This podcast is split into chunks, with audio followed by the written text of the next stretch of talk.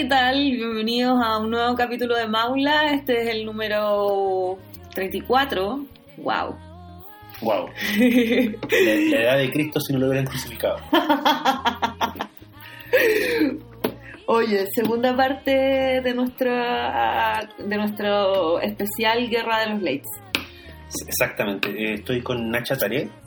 Soy Daniel Villalobos. Nos faltó eso. Eh, está bien, de repente me gusta a veces hacerlo yo. Ya, Como bien. cada 10 episodios. Sí, te toca. Sí. Oye, ¿y ¿cómo estáis desde... ¿Cómo, cómo has estado desde el último episodio? ¿Cómo te ha ido? Súper bien, vi mucho Conan. Sí, no, vimos, vimos un capítulo que invito a la gente que lo busquen, que es el capítulo del, del show de Conan O'Brien, donde está todo hecho con animación de plasticina. Sí, está una maravilla. David Bowie de invitado. Está David Bowie cantando en animación de plasticina. Sí, heavy. Y está Mr. T, por supuesto. Y está um, Richard Lewis. Y Johnny Knoxville. Y hacen, y hacen uno de los... Es que Johnny Knoxville el 2003 Era una estrella. Era Jackass. Qué heavy como eso con ese... O sea, no se perdieron, pero me refiero... No, Johnny Knoxville tiene mm, carrera como actor de cine. Sí. No ha hecho... No ha hecho nada, po. Trabajo con La Roca. Ya, pero es que La Roca igual ha trabajado con todo el mundo. Sí, es verdad. Eh, no, y, la- y el, el episodio es increíble. Y hacen un segmento que es muy famoso que yo nunca había visto que se llama In the Year 2000.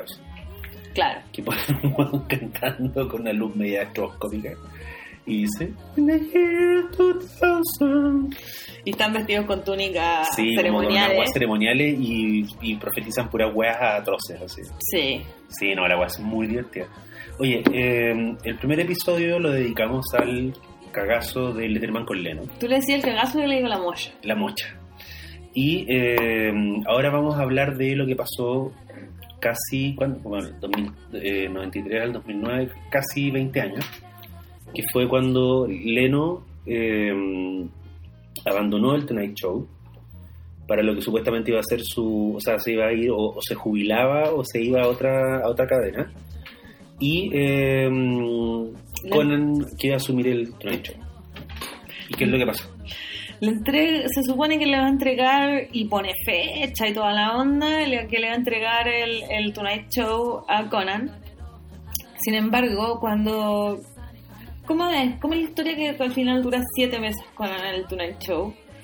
Porque Jay Leno quiere volver, básicamente. Claro, este es el, el, el origen de la persona. el- el- hay un responsable que está identificado en el, en el libro de Bill Carter eh, y ese responsable es un ejecutivo de la NBC que se llama Jeff Zucker. Zucker, como los hermanos Zucker, los que hacen las películas de Don el piloto. Ese, ese es Zucker. Él se llamaba Jeff y eh, era un ejecutivo de la NBC que tenía un problema. Y este problema parte del 2003 cuando Conan Conan fue el eh, presentador de los Emmys ese año ¿Ya? y él hizo puta una eh, la rompió él hizo esta rutina muy buena donde el weón como que se enamoraba de Jennifer Aniston y al lado estaba Brad Pitt y lo miraba feo. Eh, fue esa, esa versión y eh, todo el mundo dijo como ah que divertido Conan pero en realidad la agua fue muy importante para él profesionalmente porque los Emmys los veía un público que era mucho mayor que el que habitualmente veía su Eh, programa su ley. Entonces fue de alguna forma su eh, postulación o su, su prueba de cámara para mostrar que él podía llegar a ser un hueón que, que atrajera, digamos, a la masa. Y ahí surge la idea de que Conan está muy hot, muy, muy, muy hot. Y empieza a recibir ofertas, por ejemplo, de Fox, que le ofrecía así, hueón, un, un programa, un show en el prime time, te pagamos, le triplicaban el sueldo que él recibía en, el, en, en NBC a cambio de irse a Fox. Eh, entonces Jeff Zucker era el encargado, por el comisionado por la NBC, y él tenía que resolver dos problemas. Uno era cómo mantener a Leno, que en el Tonight Show la estaba, la estaba rompiendo en términos de rating, y era, digamos, el, el rostro que más plata generaba para, la, para el estudio, Ya. para la cadena, perdón.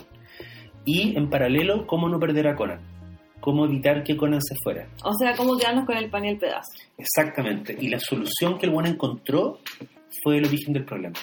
Claro. Porque la solución fue que el buen fue donde Jay Leno y le dijo, mira, te vamos a renovar el contrato, porque justo, justo tocaba renovación de contrato, te vamos a renovar el contrato, eh, pero en vez de renovarlo anualmente, te lo vamos a renovar por cinco años. Pero al final de esos cinco años, tú vas a entregarle el Tonight Show a Conan O'Brien. Y fue donde Conan y le dijo, llegamos a este acuerdo con Jay Leno, él se va a ir del Tonight Show en cinco años y te lo va a dar a ti. Entonces no te vayas a otra cadena, quédate en el late, espera cinco años y te vamos a dar el Tonight Show el 2009. Y esta weá es como la. Es que me encanta. Este, antes, de, antes de pasarte la bola, me encanta porque es la típica solución de. no sé si de ingeniero, pero de weón de negocios. De, el weón no contempló ningún otro aspecto más que el cálculo de números. Claro. ¿cachai? Entonces el weón Sí. dijo: voy a conservar a Conan, que está teniendo súper buenos números en el late, a las dos y media. Y además voy a conservar a Leno, que está a las once y media, y no va a pasar nada en el medio. ¿Cachai? Y no va a haber ningún problema, y los buenos no van a pasar estos cinco años desarrollando animosidad, no, eh, Leno no se va a sentir desplazado ni pasado a llevar, eh, Conan no se va a impacientar, toda la hueá va a andar. ¿Cómo se le ocurre hacer un plan a cinco años?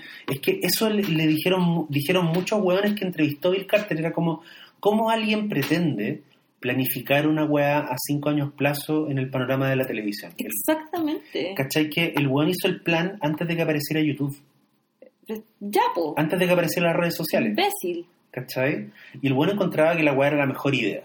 Y, se- Ujú. y de hecho se ganó como un ascenso y, y- y todo, el, todo el asunto. Un imbécil. Ya, Sigue tú. Eh, ¿en, qué me ¿En qué te quedaste, perdón? En el, el, el plan de Jeff, que para mí Jeff Zucker es el responsable del, del- Ah, del original del problema. El super plan es darle, y corrígeme si me equivoco, Ujú. es dejar el, el Tonight Show para O'Brien y darle un show a Jane Leno que sea a las 10 Sí, y O'Brien se queda con las di- el Tonight Show a las once y media. claro. Entonces el programa de Jay Leno va a durar una hora y media y va a ser el programa de Jay Leno. Claro, iba a ser el show de Jay Leno y iba a ser para una audiencia completamente distinta. Y en el fondo la pega de él era mantener los números altos, siendo Jay Leno, y entregarle a Conan la... la Como la Bastilla. la, claro, pasarle, pasarle la transmisión eh, con números altos, Claro. que es uno de, lo de las grandes obsesiones de los ejecutivos de la tele. Tipo, que, Y- que, sí. que, que, que- que haya como chorreo de uno al otro. Y de hecho, ¿sabes qué? Una hueá que yo nunca, nu- nunca había cachado, pero eso explica, por ejemplo, que los, que los noticiarios, incluso en Chile, la última noticia, salvo que, puta, ya, una situación extraordinaria, una emergencia, lo que sea, la última noticia nunca es una tragedia. No. Y es porque tú tenés que entregar alto, ¿cachai? Para que tome el, el- el programa que viene, que, que puede ser un- un- una, una serie, ¿cachai? O puede ser un, un talk show. Pero tiene que, tenés que entregar alto, tenés que entregar arriba. Y no, y tiene- y- y no solo tenés que entregar buenos números desde las noticias, sino que tenés que entregar en una onda, Claro. ¿cachai? Es como ya los perritos que están, que están para adopción. O los robots que están ayudando a los viejitos. Pero tiene que ser una noticia de alguna forma Edificante. po. o, o que no sea una weá donde murieron Es 30, que 30 Es personas. súper y- deprimente. Las noticias son súper deprimentes. Sí, po, y por eso las weas se van suavizando a medida que Claro. avanza la hora. Exactamente. ¿cachai? Y yo nunca había pensado esa weá, pero tiene todo el sentido. No, pues porque viene Martín a presentarte, no sé, ¿cachai? Claro, viene Vértigo. programa. Claro, Sí, pues. Claro. Bueno, y esa, esa, ese era el plan Esa era la lógica que aplicó este imbécil. Zucker. Entonces, eh, una de las... Como que esto resultó o no resultó. ¿Resultó Eh, cuánto rato? A ver, lo que pasa es que Leno se empezó a sentir, eh, empezó a tener severos problemas con el plan a lo lar- al pasar de los meses. Al principio dijo que bueno, ¿cachai? Aunque no entendía por qué si voy ganando me van a sacar en cinco años. Eh, entonces, como toda esta cual empezó a, a provocar mucho caldo de cabeza y empezó a tener dudas con quedarse a las 10 y empezó a tantear la posibilidad de irse a otra cadena. Ya, ¿cachai? Entonces el One dijo, lo que quiero el 2009 no es irme a las 10 y quedarme en NBC, sino que quiero irme, por ejemplo, a ABC o a Fox, ya. ¿cachai? Que la cadena Fox estaba- en ese momento estaba pintada para Leno, ¿cachai? Bueno, hoy día Fox ya es otra web, pero el 2003 era algo más era algo más cercano a lo que él hacía. ¿En serio? Sí. Ya. Entonces eso empieza a provocar una tensión dentro de NBC porque los buenos empezaron a decir, chucha, faltan, ya estamos en el 2005, estamos en el 2006, y Leno sigue como calculando la posibilidad de irse a otro, a Claro. otra, Entonces, en algún momento, a Zucker le dicen, ¿sabes qué? Resuelve este cagazo, de alguna forma. Y Zucker empieza a sugerirle a Leno que si Conan no funciona, podrían ponerlo él de nuevo. Ya. O sea, comete, dos comete un, un nuevo error, Sí, po. ¿cachai? Y el weón crea en el equipo de Leno la noción de que lo de Conan era una especie de ensayo, de que no era definitivo, ¿cachai? Conan, por su parte, tenía otro problema que venía de más arriba de Zucker, venía de la, de la- del, del gerente de la NBC que, y, de, y de un weón que se llama Dick Eversole, que es un weón clave dentro de la creación de Saturday Night Live.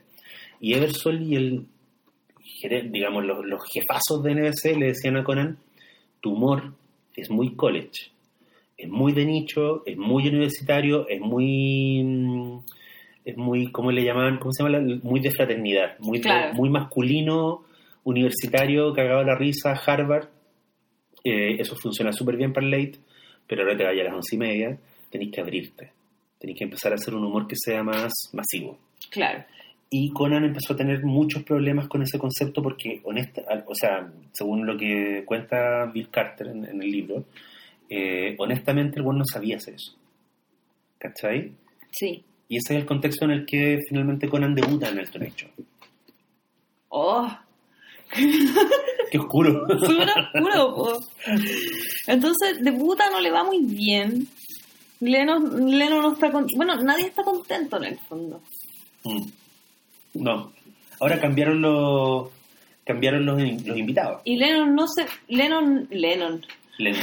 Lennon no se va de... No se va de NBC. Se queda en NBC. Claro, Y se queda con su show de Jay Leno Show, que es a las 10. claro. Lo hace. Sí, y no le empieza a ir tan bien. No. No, y empiezan a haber problemas. claro, porque le está yendo mal a los dos.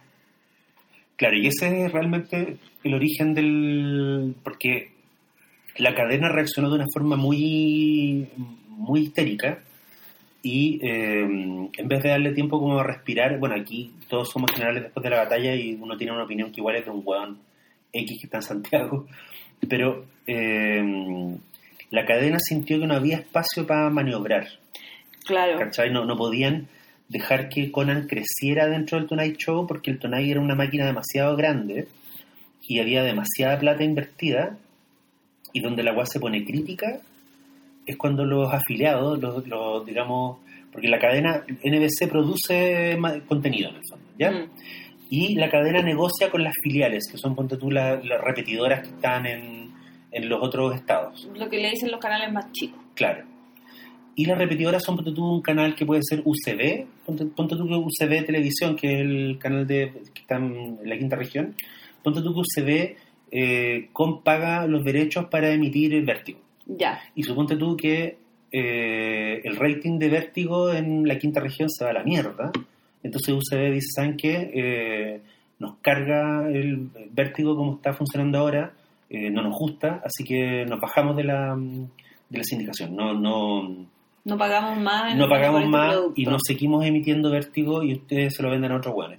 Y los, los afiliados de distintos estados empezaron a bajarse, Claro. empezaron a amenazar con bajarse. Claro, es que en vez de seguir la lógica que habían seguido eh, al principio de los 90, cuando lo que se le dice a Leno es, bueno, el primer año te va a costar, el segundo va a ser difícil, y recién en el tercero vamos a tener como más o menos los números que sabemos que van a ser tus números reales, Claro, eh, se aplica la lógica capitalista millennial y se le da cuántos meses menos. menos. Sí, Se, se les da semanas eh, para, para ver si son un hit or miss en el fondo. Eh, ¿Y qué? y los números de Conan empiezan a bajar. El primer, lo que pasa es que la apertura de Conan fue muy buena. El primer episodio de Conan en el Tonight Show creo que tuvo así una audiencia récord. Como que ni siquiera Leno había tenido en sus mejores tiempos ese número. Ya. y todo el mundo estaba muy feliz, pero los buenos de la NBC, los jefazos dijeron como, esperemos dos semanas. Y en dos semanas la audiencia empezó a bajar, a bajar, a bajar. ¿A dónde se fueron? Eh, se fueron a Letterman. Porque una hueá que no calcularon ellos es que Letterman en el 2003 era un hueón mayor, pero el 2009 era Lennon. Lo que significaba que los viejos del 2009 ahora querían ver a Letterman porque habían crecido con él Claro. no calcularon el cambio generacional. Entonces los buenos dijeron, puta, el weón de 30, que en 1990 quería ver a quería ver a Letterman porque era hip y era taquilla, ¿no? el 2009 es un señor que es casado, que tiene hijos en la universidad, y el weón no quiere ver a Conan O'Brien hablando del internet. Claro. Y no quiere ver a Pearl Jam, quiere ver otra wea. Y se, los buenos empezaron, muchos de los números empezaron a ir a, a ir a Letterman. Y empezó a quedar la caga. Y estos buenos se asustaron mucho. Y ahí Claro, viene el tercer error. Ahí viene, ahí viene como el verdadero cagazo.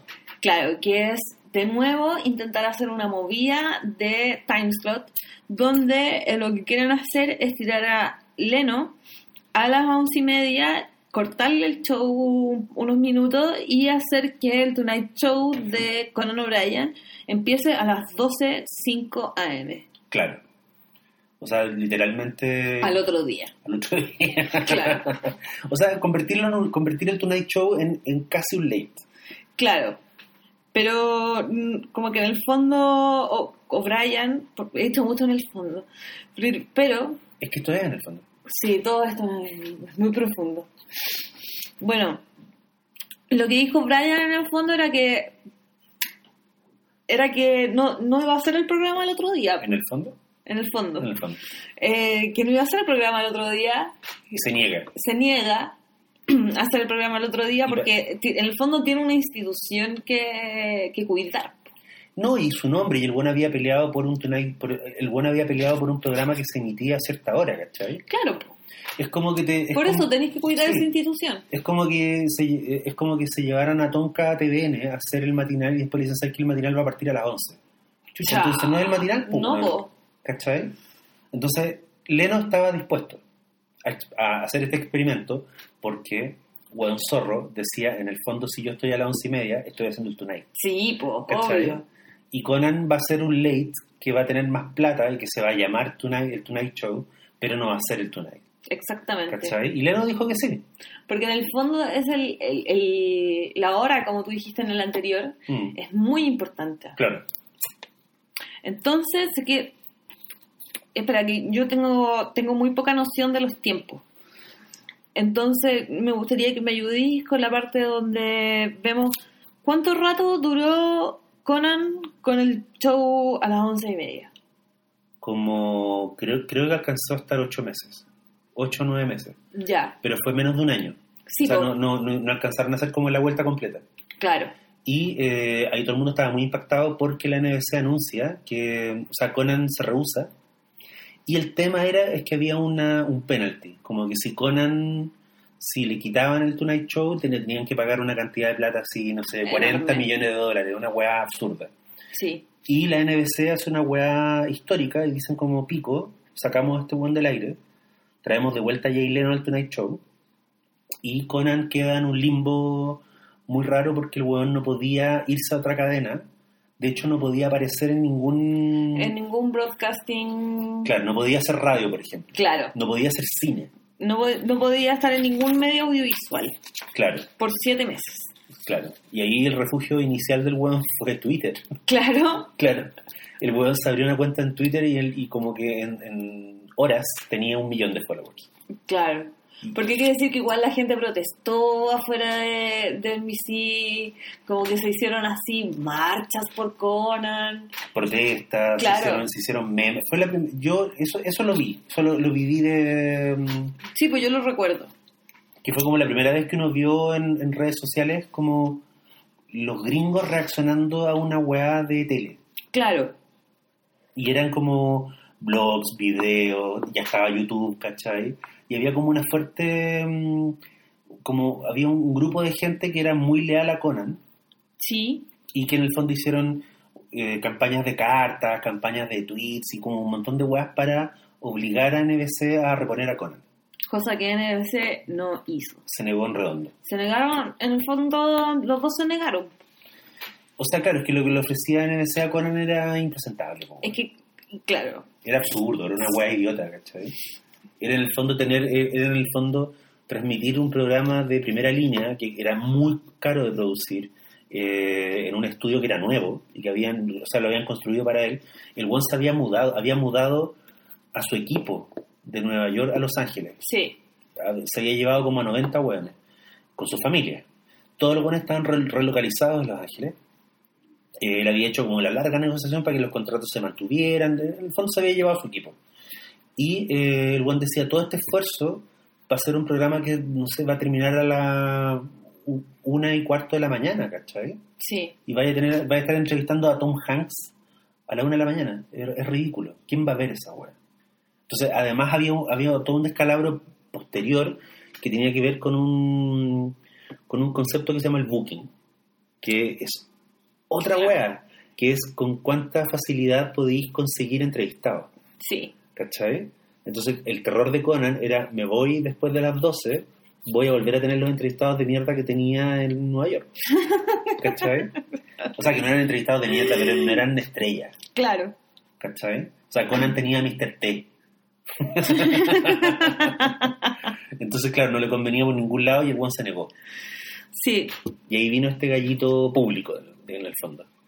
Claro. Hablamos ahora de lo que viene en el documental. Ya, hablemos del documental. Ya, porque el documental, lo que, el documental Conan O'Brien Can't Stop, lo que hace es seguir a Conan desde el momento en el que fondo él se va de NBC y se queda en este limbo de siete meses donde él tiene absolutamente prohibido aparecer en, en medios audiovisuales como lo dijimos recién.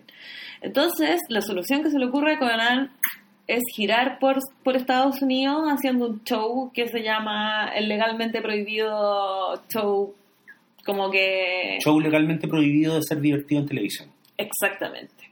Claro. Y el weón baila, canta, hace chistes, tiene personaje, lle- se, lleva la, se lleva parte de la banda, incorpora weas nuevas. Sí. Y el buen se reinventa y, y- es bien notable la weá porque lo que le da la idea es Twitter. Cuando el buen cacha la cantidad de gente que lo sigue en Twitter, el buen dice, puta, igual hay público para que yo haga algo sin el apoyo de la, de la cadena. Y esta weá es muy bonita, yo la encuentro, y, estoy seguro que esto se conversó en, en estos términos porque Conan es un estudioso de la tele. Claro. El weón sabe mucho de historia de la tele y es un weón además que es fanático de la historia. Él tiene un programa que se da en YouTube que se llama como Jibiri, o tenía, que se llama Jibiri Jabbing con Conan O'Brien, donde el weón lleva, puta, llevó a Ken Burns, lleva como historiadores, y, y weón, así una hora entrevistando a un weón sobre Lincoln. Y Ya. weón se peina. Conan- Nunca he visto eso. ¿Te fijas- pero te has fijado que Conan en sus programas, en sus programas siempre hace alusiones como a la historia. Sí. Y el buen habla de la guerra civil, habla de mm, Vietnam, el buen de la Segunda Guerra Mundial. El buen lee mucho de historia. College Boy, ¿cachai? Claro. Entonces, el weón lo que hizo con el. Lo, lo que muestra en el documental es que este show itinerante, que tenía elementos musicales, que tenía elementos de stand-up, que tenía interacción con el público, en el fondo, el weón se fue a la semilla del- de los late.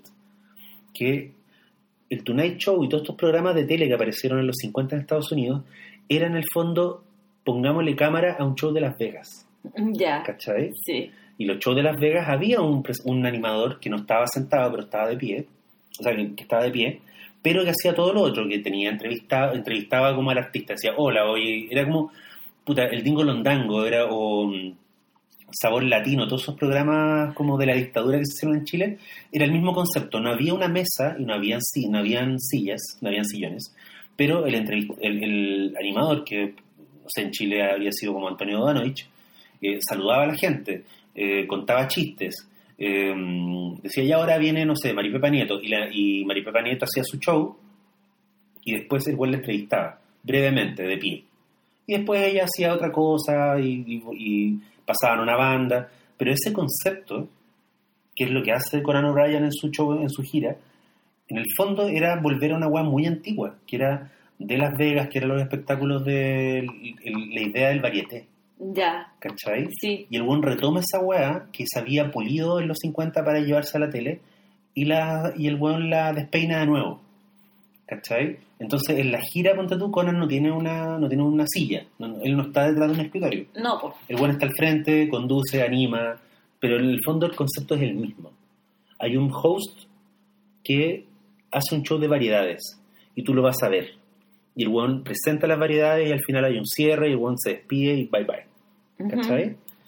Y lo que te muestra el documental también tiene que ver con la personalidad de Conan. Sí, a mí me parece increíble eh, el tesón del weón, así, es imparable. Como... Yo creo que más bien el... el- Y siento que hay una, hay como mucho, mucho doble vínculo de sentimientos, porque como que el weón se ve de una forma como entusiasmado, pero como a través del miedo a parar, ¿cachai? Como, pero eh, también como una ambición de, estar mostrándose a sí mismo eh, constantemente, como en el fondo de no parar de tener público. Sí. Eh, y a mí me llama mucho la atención cómo esa, como que viene, como que de cierta forma pareciera que viene como del lado oscuro de Conan. O sea, yo creo que lo que te muestra es un adicto. Que, Sí. está, que el weón Sí. durante mucho tiempo estuvo enganchado al, al, al jale y ahora le quitaron el jale y el weón está, está tratando de mantenerse, de, de hacerse adicto a otra cosa. Claro. Pero claro, el- pero esta, esta imagen no es mía, Conan la dijo. Conan dijo en una entrevista que la, la adicción a la tele, a conducir programas, era como, era como la coca. Y cuando tú lo ves en el documental, el weón parece un adicto Sí, como, po. como en remisión, En weón- abstinencia. en abstinencia, ¿cachai? El weón está barbón, no está interesado en nada. El weón, salvo cuando está en el show, el weón está tendido.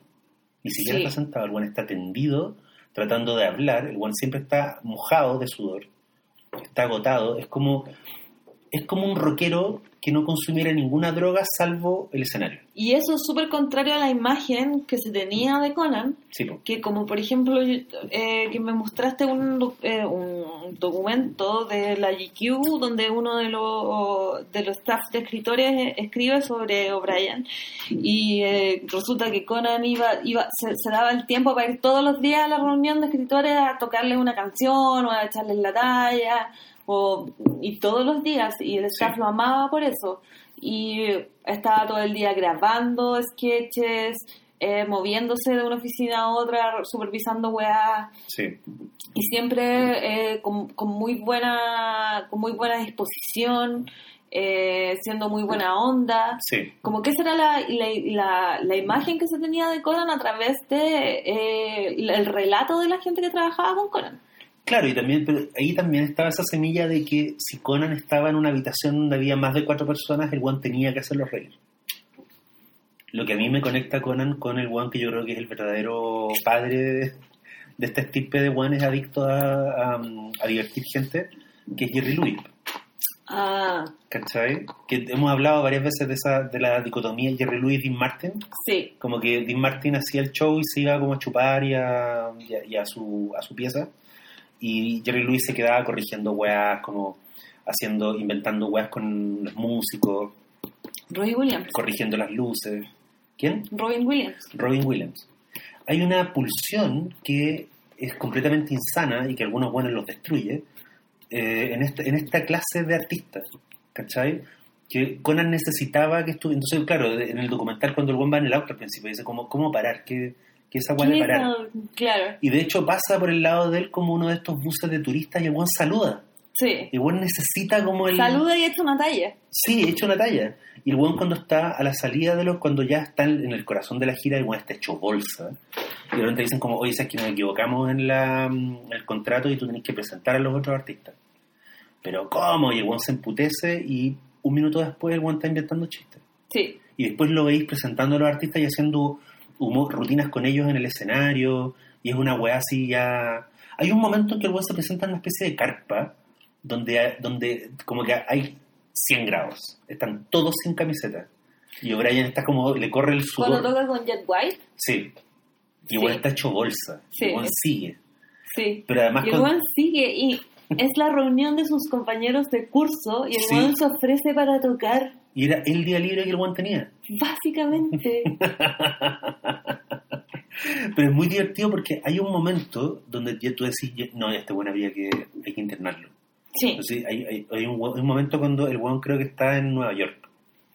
Y ese show es particularmente importante porque lo van a ver, va a Colbert, va Jon Stewart, y los weones hacen un sketch con el weón, que lo ensayan en bambalinas como Claro. una hora antes. que lo ensayan en ese momento básico. Y la, y la weá sale la raja, todo el mundo se ríe, y el weón está en la oficina después del show, lo- en, la- en una de las oficinas del teatro, y el loco es una bolsa. ¿cachai? Y de repente le dicen, weón, abajo hay gente esperándote. Hay weones con, con fotos y con weá. Quieren autógrafo. Claro, y es como ni cagando, saquemos a este weón por atrás para que se. El weón es básicamente Shakira después de un recital. Sí. El weón es una bolsa. Y Conan dice como, pero ¿cómo? Pero qué, qué atroz, qué, qué mierda, ¿por qué, me, ¿por qué me hacen esto? Dice. Y weón se asoma por la ventana, corte, weón está abajo. Claro.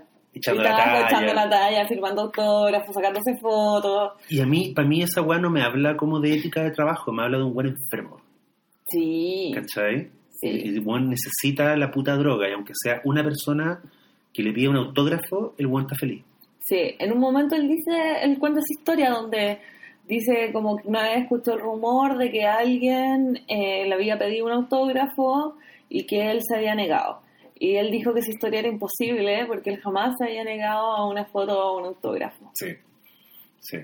Y es heavy porque después lo vemos como, no sé, tiene que saludar a todo el mundo que se mete como a su A los, camarín. a los parientes de las bailarinas, de los claro, músicos. y después se enoja. Sí, pero igual también- saluda. Claro, igual saluda. Y en un momento va John Hamm y va el de 30 Rock. ¿Cómo se llama ese? Jack, McBride. Jack McBride. Eh, van y el weón los entretiene, le inventa una canción a McBride, Sí. le toca, les toca piano y toda la weá, y los buenos se van y como que habla con alguno de esos agentes y le dice como, ¿por qué acabo de hacer esto? Sí, sí. No, y de hecho hay un momento ya muy oscuro cuando el buen está como tirado en una especie de cabaña, esperando para salir a presentar a unos buenos un recito. El buen está como en Coachella, como en uno de esos festivales. Mm, Y el buen está así de verdad al límite. Y, y ahí aparece Sonia, que es la asistente. claro, Eh, puta, que es como lo más parecido a una persona cuerda en, ese, en esa gira. sí. Y Sonia como que lo mira y le dice, ya se va a acabar. Y él dice, bueno, lo mismo le dijeron a Frank. Nosotros weá la vimos en, el- en una sala de cine, en el GAM. en el En GAM, el, en el, en este, en el Fidox. y hubo una risa tan graciosa en ese momento. Sí, y me acuerdo que después tenía unos amigos que se ofendieron con la talla, decían como puta, no, igual el Juan se pasó. Y yo decía, pero eso es, per- es perfecto, es porque expresa como la rabia del weón, la rabia con consigo mismo, ¿cachai? Y ahí tú entendís como el profundo odio que el weón se tiene a sí mismo. Sí, Que también está en Letterman. ¿Te acordás Sí. que en el telefilme de HBO hay un momento en que el weón le escribe en un papel a, a Sandra Bernal y dice, I hate I hate myself. myself. Y, y esa weá, ¿sabes quién la vio? Janine Garófalo, que es esta comediante que a mí me encanta.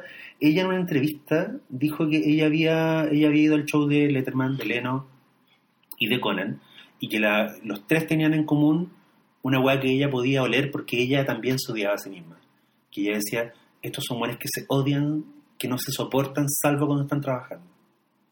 ¿Cachai? Sí, Y ahí la weá toma un... El documental no es la gran cosa finalmente. Yo no encuentro que sea un gran documental. no, Pero cuando, cuando llegáis a ese punto, cuando entendís la realmente lo que mueve a estos hueones, más allá de la plata, sí, ¿cachai? Porque no es la plata, porque Conan, Conan es millonario en este momento. claro, NBC le había pagado así una, una multa gigante. El hueón no está ni ahí. No es eso lo que el hueón quiere.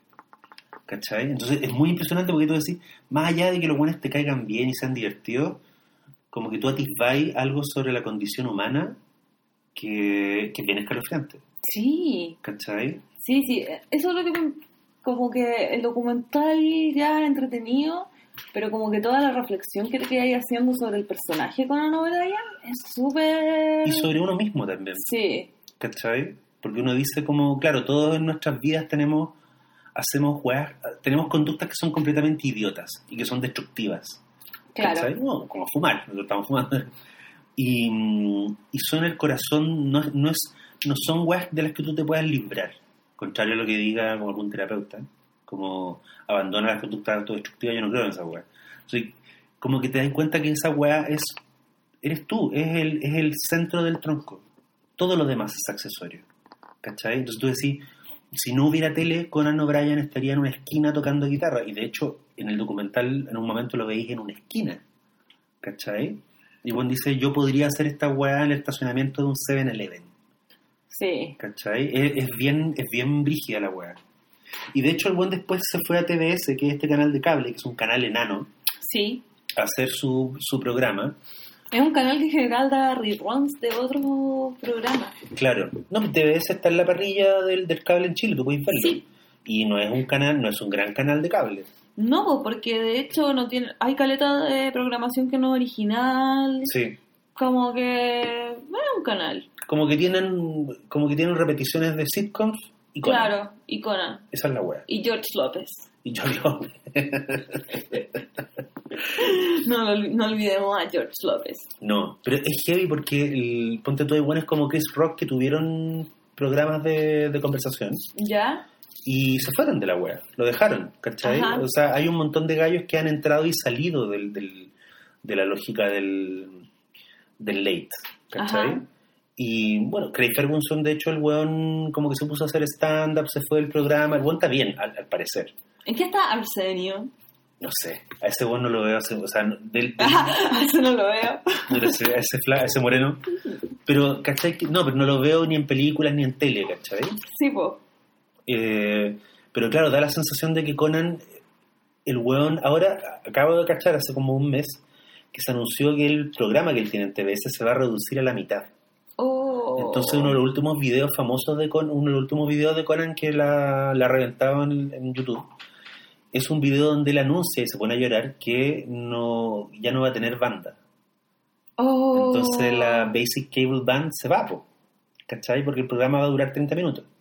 Y el weón los despide, los weones se mandan una canción que yo encuentro que es como la canción de todo esto que hemos hablado, que, que es como un blues así muy triste y, y la canción se llama eh, Me gustaría saber eh, por qué no puedo dejarte. I, I- I need to know why I can keep you. ¿Cachai? Ujú. Eh, como quit you. Eh, es una canción de amor, pero en el fondo es una canción que tú sentís que se la dedica, que los buenos se la dedicaron a Conan, porque es como está ahí ya aferrándote a la última punta de la web. Sí. Está haciendo un, va a ser un programa de media hora en un canal enano. Y se es súper cansado. Y bueno, en buena onda, Conan yo hace, hace años que no le veo una gran wea. Sí. Como un sketch que tú digas como, oye, mira, weón, el loco está de vuelta. No, No. no, pero el weón sigue. Hay pequeños pequeños atisbos de cosas que me han dado mucha risa y que no se me han... A mí se me olvidan estas weas cuando las veo. Ya. ¿Cachai? La veo y es como, ah, ya, jajaja. Listo. Él tenía una wea muy buena que inventó con este nerd que tiene, que se llama Clueless Gamer. Ya, Que en el sí. fondo él iba y jugaban un videojuego y el weón hacía chistes sobre eso. Claro. Y era muy divertido. Y era un inepto. Y era un inepto y ese era el chiste. Sí.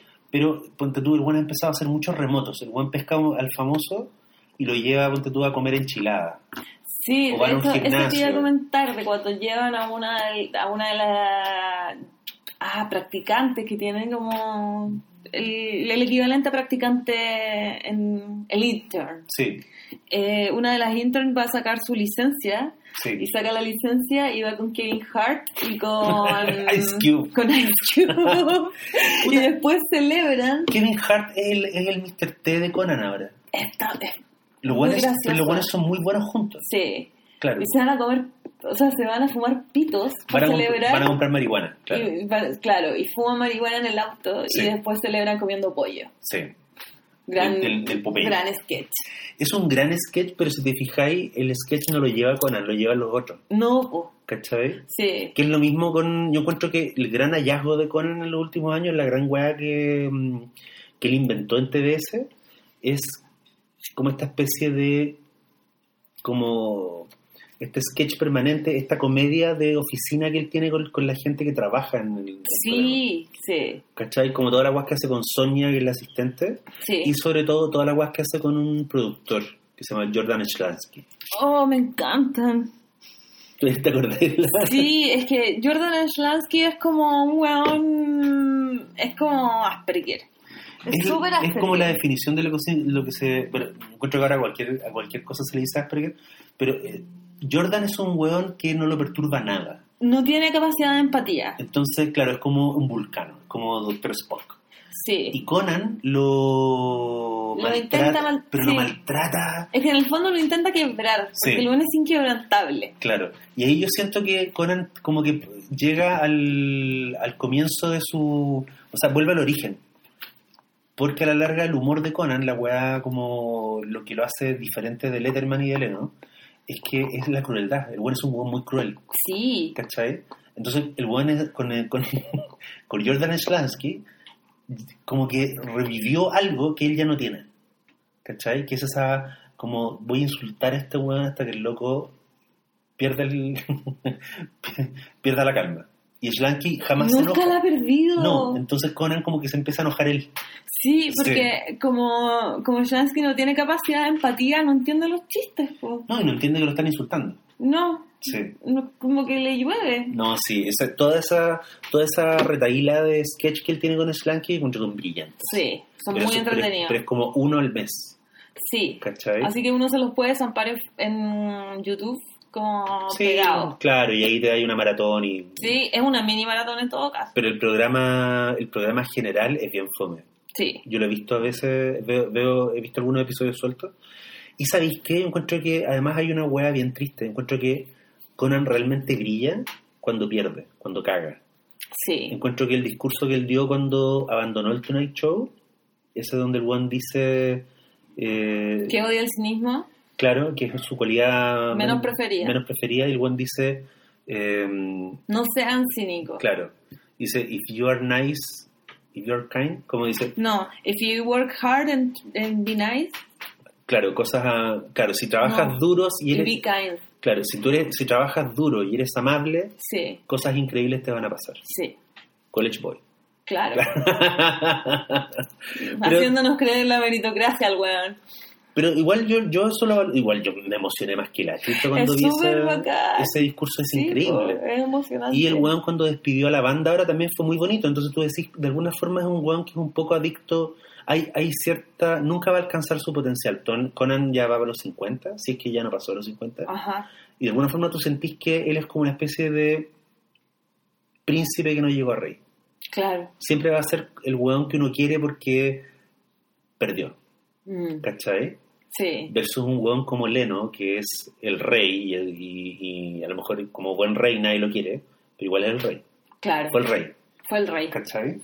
Mm, hablemos un poco del panorama general de los late ahora, porque ya no, ya no está Ferguson. No, Tenemos a ese que es James Gordon, sí.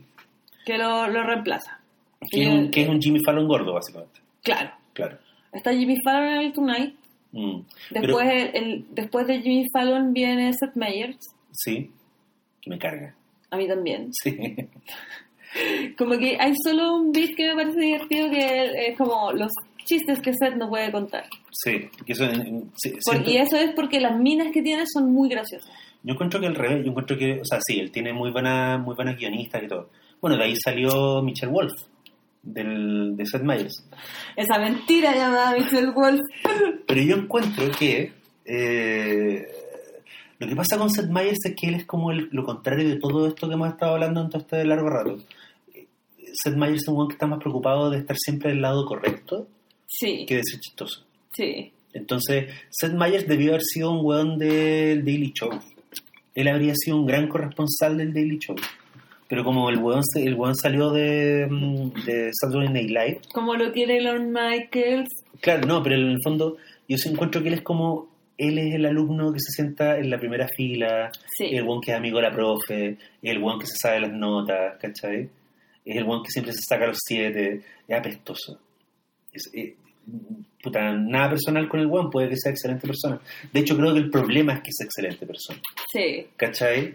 Entonces es como un weón. ¿Sabéis qué? Es muy informativo y él tiene una sección que se llama A Closer Look, Ah, sí. que te resume la semana antes de, la semana política como con talla. Y es súper bueno porque en el fondo lo que hizo ahí fue reinventar el Weekend Update pero con un web, Claro. ¿cachai? Pero igual yo siempre siento que Seth Meyers es como él nunca se pone en ridículo. Él, Sí. nunca, él nunca queda mal, No. ¿cachai? En ningún contexto de comedia. Siempre es como el weón que está echado para atrás como, como esos memes de "Mi- tu perro muerde, ¿no? Pero te juzga. Seth Meyers es ese perro. ¿Cachai? Sí. Por último, prefiero a Jimmy Fallon. Jimmy Fallon es un weón que está un poco. que, que es como. mm, que es gandul. ¿Cachai? Jimmy Fallon es como. Como ese compañero que. que era seco para educación física. que era el weón que, era, que hacía todas las tallas. Como ese- Al que le tenía que hacer los trabajos. Claro, que era como el buen buena onda que está al fondo y que la profe lo tenía que hacer callar.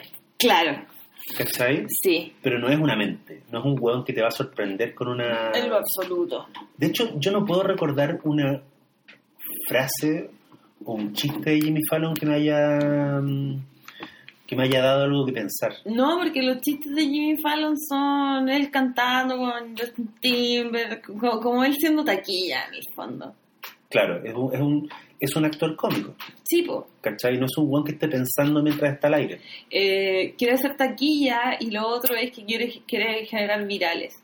Sí, pues, en ese sentido el hueón es muy pillo, Sí, o sus productores son muy pillos. claro. O sea, el hueón lo usan de avatar para generar... eh, porque hay que decir que los virales del, del Tonight Show con Jimmy Fallon son muy buenos. Sí, se Igual ven tiene- mucho. El hueón tiene muy buena... O sea, aparte tiene los mejores invitados, Claro, ¿cachai? sí. un weón que hacía mucho con nada a Ferguson, Ujú. que básicamente era él y una marioneta, ¿te acordás? Que era un... Sí, era una calavera. Era una calavera. Y el weón tenía como una especie de protobanda y tenía un público que era una mierda. Sí, de 50 personas. Pero el weón podía tener una entrevista de 20 minutos con Robin Williams y la weá era preciosa. Sí, Era- él era un weón muy rápido como en la, como en la respuesta. claro. De la... de- Y también se dio a sí mismo. sí, ciertamente. Trevor Noah en el Daily Show, ¿qué te parece? Le falta. le falta. Pero encuentro igual, que igual- o sea, que igual hubo un gesto de parte de Jon Stewart como de mandarse un Obama. O, Sí. sea, o sea, de alguna forma dejar un Obama en el Daily Show, Ajá. es como un, un joven afroamericano, bueno, no afroamericano, el Trevor Noah es de Sudáfrica, Sí, sí. Pero en el fondo como traer a un hueón joven, ¿cachai? Eh, negro, como con ganas, con hambre. Encuentro que esa fue divertida. sí. John Oliver como que no, no, para nada. O sea, prefiero a Bill Maher. A mí yo Sabi- no me, me informo. Me informo. Sí, Bill Maher me molesta su, su postura política. Pero Bill Maher hay que decir que suele tener también los... O sea, si, si queréis escuchar gente hablando cosas interesantes, Maher tiene los mejores entrevistados. Pero hay gente interesante intentando hablar porque Bill Maher los, los va No, a... los deja hablar. Sale para allá. No, si el, el- O sea, el weón es un insoportable y un weón muy pagado a sí mismo, pero entre ver... No sé, entre ver a Seth Meyers o a Bill Maher, yo prefiero a Bill Maher. Ya. Prefiero ver a un weón que tiene... Bill Yo Maher, prefiero lleva, apagar la tele. Bill Maher lleva gente que está en contra de él. Sí, po. ¿Cachai? Seth Meyers jamás va, a entrevi- jamás va a llevar a propósito un hueón que esté en contra de puta, cualquier lo que la corrección de moda, ¿cachai? Ujú. Ese es el problema que, te- que tengo con Myers. Y hablemos de mi favorito. ¿Cuál? Colbert. Yo encuentro que está, es- está, bueno, está ganando. Eh, Colbert tuvo que dejar como su personaje que era la zorra. Es que yo de ahí que lo amo. En verdad lo amo así, como que lo he, he seguido su carrera y, y soy como calcetinera de Colbert. En buena onda, yo creo que Colbert es el más talentoso de todos. Sí, po. Porque, Porque- aparte, él hizo algo que nadie, ni siquiera Letterman pudo, pudo hacer, que Colbert hizo un programa de conversación donde el weón estaba en personaje todo el tiempo, Sí, po. que era el Colbert Report. Claro. y eh, el weón siempre era gracioso y ese fue como el último él, él rizó el rizo del, del, del college humor como que el weón dijo voy a hacer una parodia de un conductor facho y me va a entender la gente que está en el chiste Sí. y la gente que no entienda va a pensar que soy un idiota pero me da lo mismo y el weón en el fondo como que se puso la máscara de un Bill O'Reilly y no se la sacó nunca hasta que se acabó el programa y esa, esa weá la encontré yo Ese lugar es increíble. esa weá es como la, de la- es la weá más extrema que, que haya hecho un weón en el, en el género. Sí. Y después de eso, el Pero weón porque se va a animar. fue más allá del género, porque Sí, como que él no era él no era stand-up, él hacía impro. era actor. Sí. Sí. Entonces, esos tienen otro humor más surrealista. No, pero me refiero como hay una disciplina, hay una disciplina Sí. como casi marcial en decir como jamás me voy a salir del personaje. Claro. Y voy a entrevistar a Henry Kissinger en personaje y voy a entrevistar como a puta como a Joe Biden en personaje y weón lo hizo durante ¿cuánto? ¿Cinco Voy a años? organizar una marcha en personaje. En personaje, sí, po. ¿Cuántos millones de personas llegaron a esa weá que organizó con James Stewart? Más gente que la que llegó a la asunción de Trump. por Claro. Sí. Pero lo que, lo que encuentro súper heavy es que después de todo eso, el buen le ofrecen la pega de, en, en NBC de Letterman y el buen sale de Comedy Central, que es cable, Sí. y se va a una cadena y, eh, y el weón de alguna forma se revela como, o sea, muestra lo que él es y lo que él es era un weón más bacán que el Colbert, Sí, que el Colbert actor, ¿cachai? Sí. Porque el Colbert de ahora es un weón muy inteligente. Es altamente inteligente, eh, lee caleta y se nota, Sí, eh, ve las películas, sí. ve las películas cuando entre- tiene que entrevistar gente, va gente bacán igual, lleva gente bacán, Y lo quieren. de repente, claro, lo quieren, de repente lleva gente súper específica para explicar weas que no se explican en otros lados, Sí. como de noticias, de contingencia. Sus chistes del monólogo son siempre buenos. Y el weón, la era Trump, le vino de perillas. El, Sí, po. el weón así, Sí. cómo subió ese, ese programa cuando, cuando subió Trump, fue así como... Da la sensación de que para mucha gente, gringos sobre todo, que yo, o gente que yo sigo en Twitter eh, de Estados Unidos, da la sensación de que para muchos weones el Colbert es como un espacio de sanidad en la tele. Sí, Como que los weones ven a Colbert para sentir que no están solos. claro. Sí, Sí, es, es- muy bien, que sí. es bien impresionante weón. No, y Colbert igual tiene un carisma súper especial. ¿En qué sentido? Puta, es como un weón inteligente que no se ve nerd. ¿Ya? ¿Cachai? A mí eso... Y que, a ver, es una persona inteligente, pero sin ninguna de las partes malas de la gente inteligente, como ser un snob ¿Ya? o, se- o mirar en menos a la gente que no es tan inteligente. Es fanático del Señor de Anillos. ¿Cachai? Claro. Como que mm, esa, esas cosas, como que se, se- es un hueón humilde. ¿Cachai? No me parece un hueón que... De todos, no, Claro. es un hueón que no se odia a sí mismo. Por eso tenéis que ver cuando entrevista a Bill Maher. Porque Wow. Maher es lo contrario, un Sí. hueón que se siente el buen más pillo del, del- del- de la sala siempre. Oye, que heavy llegué a esa conclusión. Sí, pues. Y el... Es que sí es verdad, el buen Colbert es humilde. Letterman nunca fue humilde. No, po. No era su rollo. De hecho, yo creo que Letterman le caía mal a muchos de los entrevistados, pero igual iban. En cambio, claro, Colbert es un hueón, da la sensación de que la gente que habla con él está muy contenta de estar Está a con gusto. Sí, Porque está recibiendo buenas preguntas y está con un hueón que le está poniendo atención. sí, pues. Es, es un hueón que le pone atención a la conversación. De hecho, si tú veis, ese también era el problema de Leno con los entrevistados. Que Leno siempre estaba mirando las tarjetas porque el buen no, no le interesaban las entrevistas. Claro. Entonces el buen llegaba a la, a la entrevista como con las preguntas de la tarjeta, pero el buen no había visto la película, no sabía la carrera del actor o de la carrera del músico, no le importaba. El buen quería hacer el monólogo, Claro. ¿cachai? Y Colbert da la sensación de que él considera que puta la gente que la gente que lo va a ver tiene que tiene algo que, que decir. Sí. Sí, es bien, es bien notoria esa weá. Sí, y han sido tan generosos con eso que, el- claro, el programa como lo graban en la tarde y lo, lo, lo tiran en la noche, las, las entrevistas son cortadas. Pero ellos están subiendo muchas de las entrevistas que duran como 20, 25 minutos enteras a YouTube. Sí, po. Y de hecho, volviendo a la entrevista de Lady Gaga, que, que es una de mis favoritas, Es que fue hermoso. fue, es muy bacán. La mina habla mucho de una forma muy elocuente. Eh, yo no la había visto así, con, con, otro, con otros conductores. Encuentro que Colbert como que le hace las preguntas. Y aparte Colbert puede tirar una talla, volver a ser serio y dejar que la persona se ponga muy seria y el buen después sale con una talla. Claro. No, si el buen sale ganando. Sí, Sale ganando. es seco. Sí, porque además también él tiene algo que tampoco tenía Letterman, que bueno, Letterman es su predecesor. Eh, Letterman en el fondo no quería que la gente hablara en serio. Y el buen, el buen siempre los sacaba de- de- del tema, Claro. ¿cachai? Entonces, habían buenos que a veces se ponían medios como dark o medios profundos, y siempre el Letterman tiene una especie de sorna, era como, ya, pues en el fondo eres Tom Cruise. No, no te, pon- no te pongáis a hablar como del, del futuro del país, ¿cachai? Soy un actor. Como que él, él nunca perdió esa wea.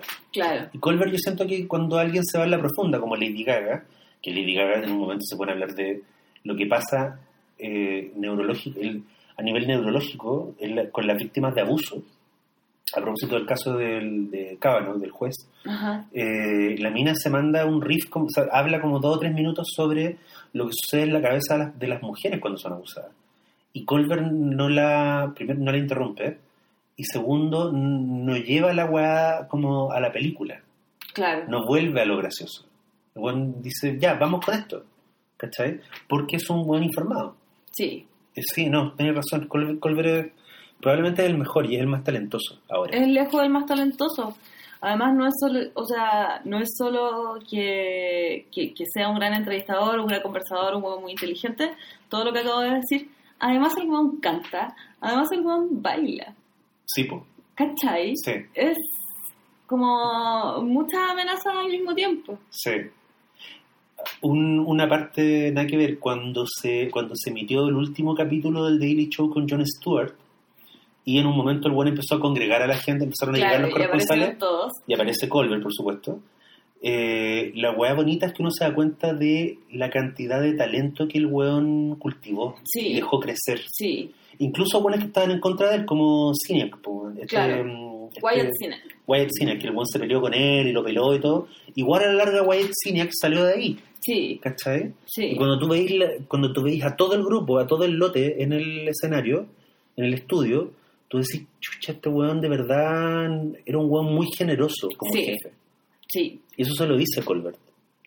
Como todos que- se lo dicen. No, pero Colbert es el weón que le... Que le tira, claro, que le, que le habla de verdad. Que, le pica la guía, claro. Sí. Claro, le dice como gracias y, le- y tú nos enseñaste a ser buen, nos, nos enseñaste a ser jefes a nosotros. En cambio, si tú pensáis para atrás, ponte tú, Letterman no cultivó a nadie. Claro. Letterman se fue, se acabó su show y los buenos que estaban con él, la mayoría de ellos se fueron para la casa, ¿cachai? El buen nunca potenció, puta, no sé. O sea, de la banda estaba Paul Sheffer, que era el jefe de la banda, eh, pero el buen nunca se preocupó de individualizar a los buenos de la. hacer, hacer sketch con ellos, ¿cachai? El buen no tenía gags con otros hueones. Letterman Claro. como que no formó a nadie. Claro.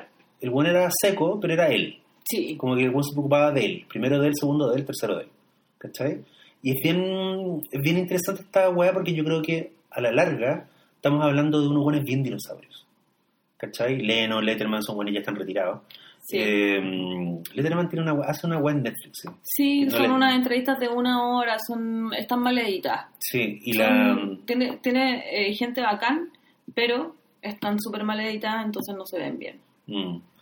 Y, y Conan yo creo que va para allá pronto. Sí, Y yo creo que la nueva generación, los weones de nuestra edad o un poco mayores, son buenos colaborativos, son buenos, son Jon Stewart, ¿cachai? sí, Son Trevor Noah, para bien o para mal, es un weón que agarró, por suerte, la misma lógica de Stewart y el weón eh, potencia a sus corresponsales. sí, Y les da secciones y los presenta y es como, este weón que ustedes conocen viene de nuevo, ¿cachai? sí. Yo encuentro que Trevor Noah va a, mm, va a crecer.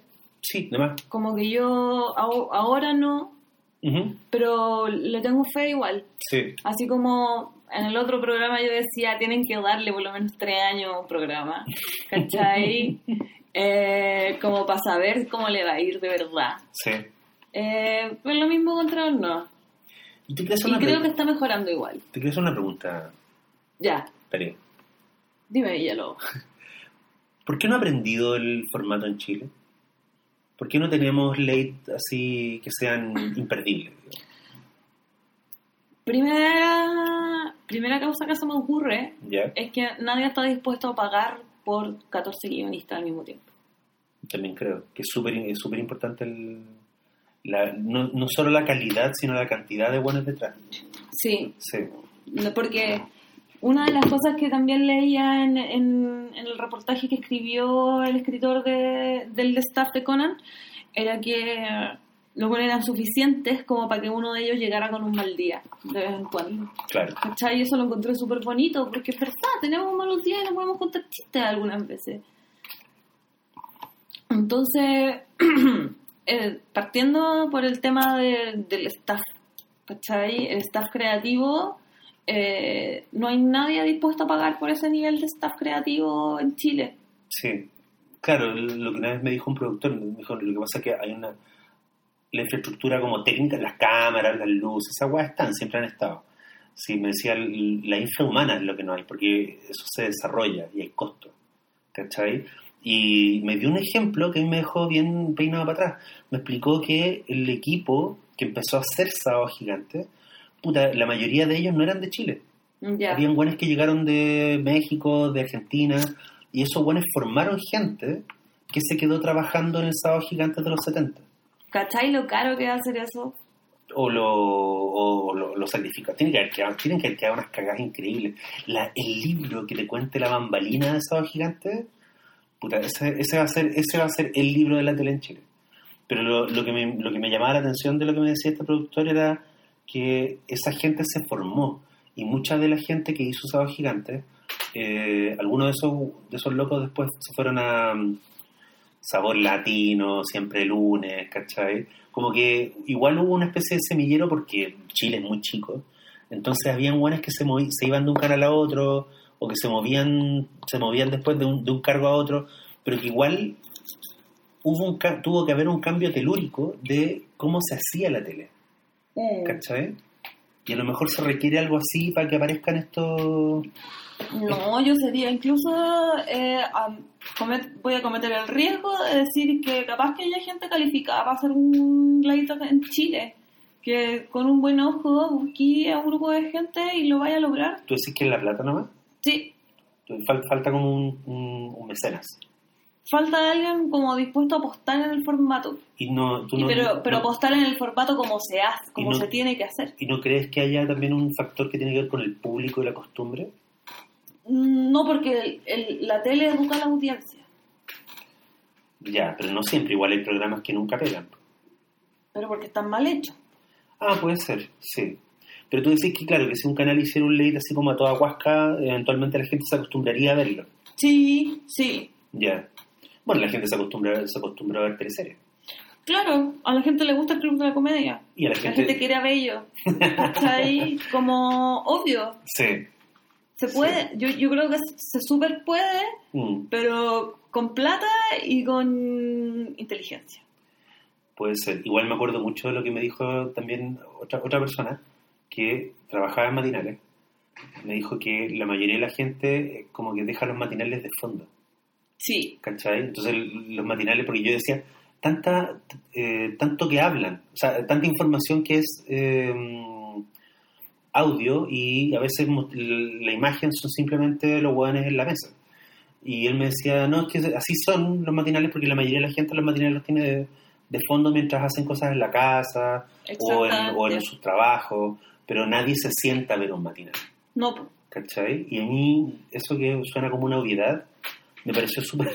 Dije como, ah, en realidad, como en realidad no recuerdo cuándo fue la última vez que yo me senté a ver Buenos días a todos. yo la única vez que veo matinales es cuando estoy, haci- estoy en la sala de espera del hospital. Sí, o cuando murió Felipe. Claro. ¿Sabes qué? De hecho, yo creo que nuestro próximo podcast sobre algún fenómeno televisivo debería ser sobre cómo se cubrió la muerte de Camiroaga. ¿Qué? Me quedo sin palabras. no, pero ¿no te tinca? Sí, me tinca, pero es una responsabilidad, es una responsabilidad. Lo que pasa es que tú cachai que esa emisión del Buenos Días a Todos, como que creo que nunca más se juntó, se juntó esa cantidad de Tantas estrellas, Llegó, tantas llegó estrellas. Tonka al set del Buenos Días a Todos. Sí, po. Yo me acuerdo que fue, y ahí dije como, weón, ¿dónde- ¿dónde estoy? ¿Qué es esto? No reconozco mi país. Llegó Julio César Rodríguez. ¿Sabes? Puta, sí, El po. pollo Valdivia. tú- Es que Camiroaga, po. Sí, pues es que era una, era una, Felipito. era una tragedia que había, había tocado como a todos los canales. Mm, Sí, pues, no, fue heavy. sí. No, sí, sé que todavía no sé si el estacionamiento de Camiroaga sigue en TVN. ¿Tú ca- cachai que él tenía un estacionamiento? Sí. Y como que la idea era que quedara para él y le pusieron una placa y todo. Ya. Capaz que todavía está ahí, pues. Debe ser una nimita. De más. De más. Sí. O sea, y, sí, debe haber alguna toalla de Camiroaga. Oh, las mejores. Y siempre me acuerdo, ¿sabéis qué? Para cerrar mi participación, siempre me acuerdo que cuando yo realmente dije "Ah, la tele provoca weas muy raras en la gente y uno no puede terminar de calcularlas, fue cuando un amigo, eh, cuando Chile ganó la primera Copa América contra Argentina, porque que- que ganaron dos años seguidos. Sí. La primera, el primer triunfo yo no estaba, no estaba acá, no estaba en Santiago. Pero un amigo que fue a Plaza Italia me contó que unos buenos se subieron a la estatua de Baquedano y desplegaron una toalla de Felipe Camiroaga. Oh. Y ahí dije, no, esta weá, ya, esto es otra cosa. ¿Cachai? Y la gente aplaudió y brindis, ¿cachai?